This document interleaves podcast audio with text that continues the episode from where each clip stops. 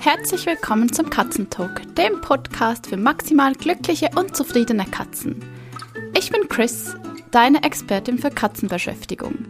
Als Katzentrainerin helfe ich Katzeneltern, ihre Samtpfoten geistig und körperlich auszulasten. In der heutigen Folge beschäftigen wir uns mit der Frage, auf welchen Namen hört deine Katze? Es wird ziemlich persönlich und zwar möchte ich mit dir zwei Aha-Erlebnisse teilen, welche ich erst vor kurzem hatte. Anschließend sprechen wir darüber, wie deine Katze überhaupt ihren Namen lernt. Und zu guter Letzt gebe ich dir einen Tipp, wie du herausfinden kannst, auf welchen Namen deine Katze denn am besten hört. Bevor wir zum eigentlichen Thema kommen, möchte ich noch kurz etwas mit dir teilen. Und zwar habe ich meine erste Podcast-Bewertung auf iTunes erhalten. Liebe Cardo, ich hoffe, du hörst das. Vielen, vielen, vielen Dank. Ich habe mich wahnsinnig über dein Feedback gefreut. Genau solche Nachrichten motivieren mich, dran zu bleiben und so viel Inspiration zur Katzenbeschäftigung wie möglich zu geben. Liebe Cardo, ich habe gestrahlt wie ein Honigkuchenpferd und das Coolste ist, dass du mit deinen Kaninchen Tricks übst. Du bist echt Hammer.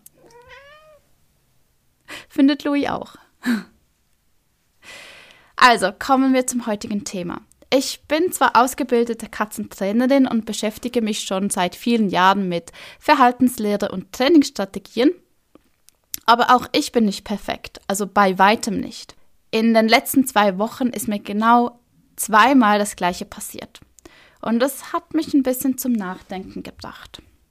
Es hat mir gezeigt, dass ich wieder ein bisschen mehr Achtsamkeit in meinen Katzenalltag integrieren darf und ja, mich auch selbst einfach mal beobachten sollte. Manchmal schleichen sich kleine Eigenarten ein, die man sich eigentlich gar nicht wünscht. Und oft sind es genau diese Dinge, für die man selbst blind ist. Also, hier mein erstes Erlebnis, das mich zum Nachdenken gebracht hat. Und zwar, als ich vor zwei Wochen mit Louis auf einem Videodreh war, fragte mich der Kameramann nach gut einer Stunde, okay, Chris, und wie heißt deine Katze jetzt genau? Im Storyboard steht Louis, aber du rufst immer was anderes. Huch, irgendwie habe ich mich da ein bisschen ertappt gefühlt. Wir haben eine Übung aufgenommen, bei welcher Louis durch einen Parcours gelaufen ist ich habe ihn jeweils an einem Ende warten lassen und ihn dann am anderen Ende abgerufen, natürlich mit seinem Namen. Und ich muss da wohl verschiedene Namen benutzt haben. Das zweite Aha-Erlebnis war letztes Wochenende mit meinem kleinen Sohn. Der Kleine wird im Sommer zwei Jahre alt und spricht jetzt seine ersten Worte. Ich und mein Mann fragen uns schon eine ganze Weile, wieso er nie den Namen von unserem Kater sagt. Louis ist total in unseren Familienalltag integriert und der Kleine interagiert auch gut mit ihm. Also die beiden stehen sich total nahe. Mein Sohn lockt Louis meist mit einem Schnalzgeräusch, was eigentlich total niedlich ist. Also es hört sich so an.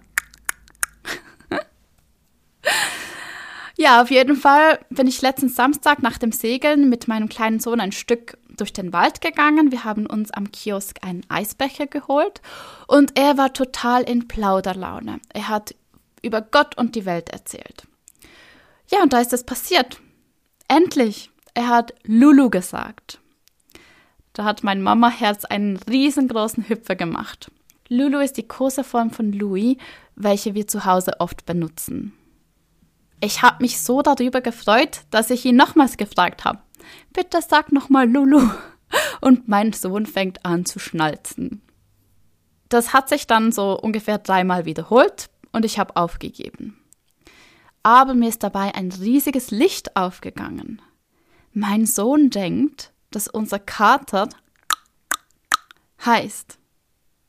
Und eigentlich spricht er schon die ganze Zeit von ihm. Wir haben es einfach nicht verstanden. Wenn der Kleine morgens aufwacht, dann setzt er sich ins Bett und schnalzt. das bedeutet wohl, dass er nach Louis ruft. Und das ist eigentlich total süß.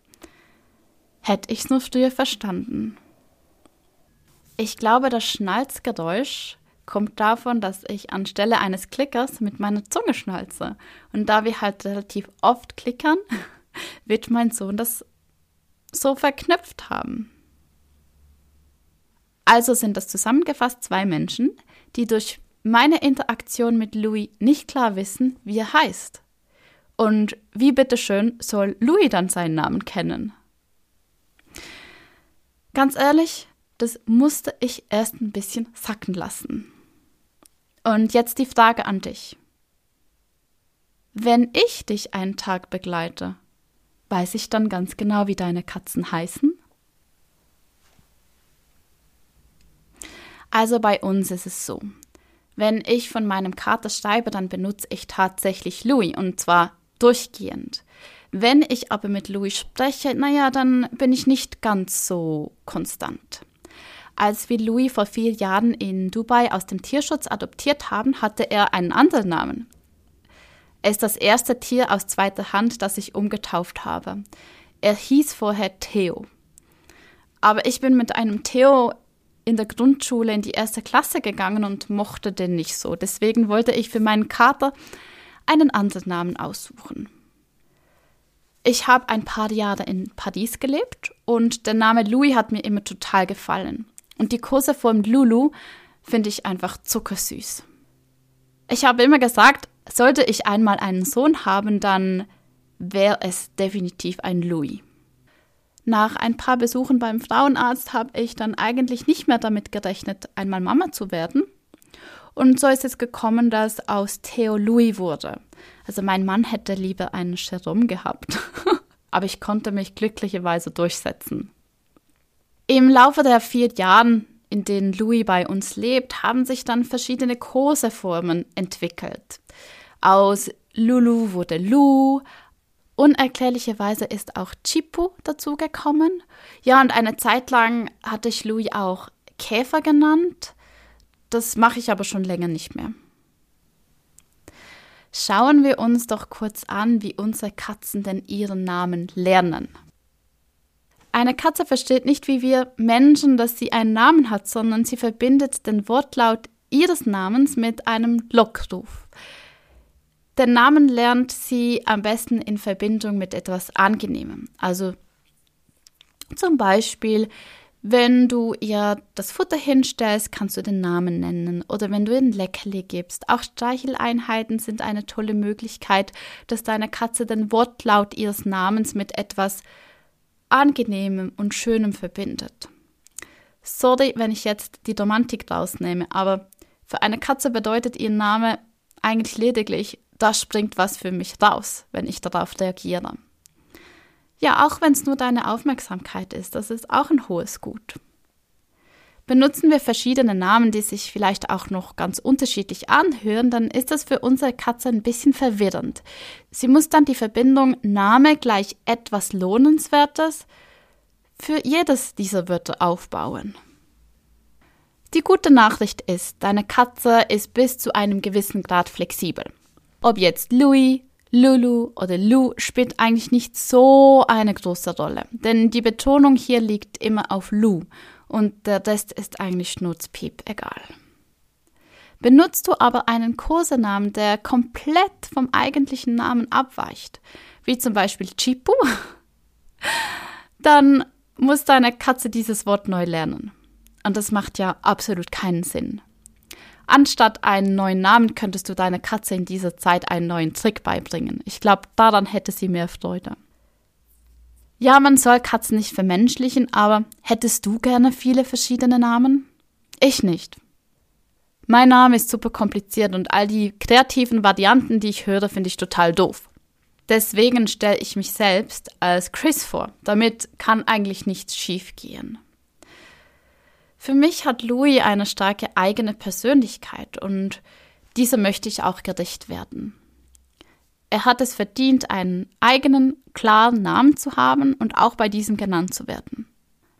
Ich bin sehr dankbar über diese zwei Erlebnisse, denn nun bin ich viel achtsamer, wie ich Louis denn überhaupt rufe. Und wir sind back to the roots mit Louis und Lulu. Fühlst du dich jetzt vielleicht ertappt, weil auch du verschiedene Kosenamen für deine Katze benutzt? Dann gibt es drei Möglichkeiten. Erstens, du machst genauso weiter wie bisher. Zweitens, du schaust auf, welchen Namen deine Katze am besten reagiert. Dann bleibst du bei diesem Namen und schenkst dem ganzen Thema in den nächsten Tagen ein bisschen mehr Achtsamkeit. Oder drittens, du entscheidest dich für einen Namen und beobachtest dich in den nächsten Tagen auch genau, dass du diesen umsetzt. Ja, wie erkennst du denn, auf welchen Namen deine Katze am besten reagiert? Ja, ganz einfach. Passe einen Moment ab, in welchem deine Katze ein bisschen für sich ist. Also sie sollte nicht unbedingt schlafen, aber einfach ruhig sitzen oder liegen und dann sprich sie mit ihrem Namen an.